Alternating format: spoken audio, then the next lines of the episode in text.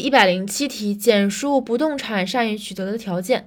这道题还是前三点，然后另外加一个不动产需要登记，而不含那个占有委托物和非禁止流通物了。首先第一点，让与人系无权处分人，但应具有权利外观。因为呃，因为如果是动产的话，你对权利外观的要求不那么高，因为你动产的话，可能你手里拿着它，你就觉得你自己是处分人。但是不动产的话，你必须有一定的权利外观，所以要求。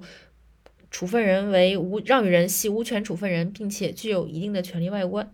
然后是善意，受让人受让财产是受让该不动产是善意的。然后是其他条件，即受让人以合理价格受让。最后是已经办理了登记。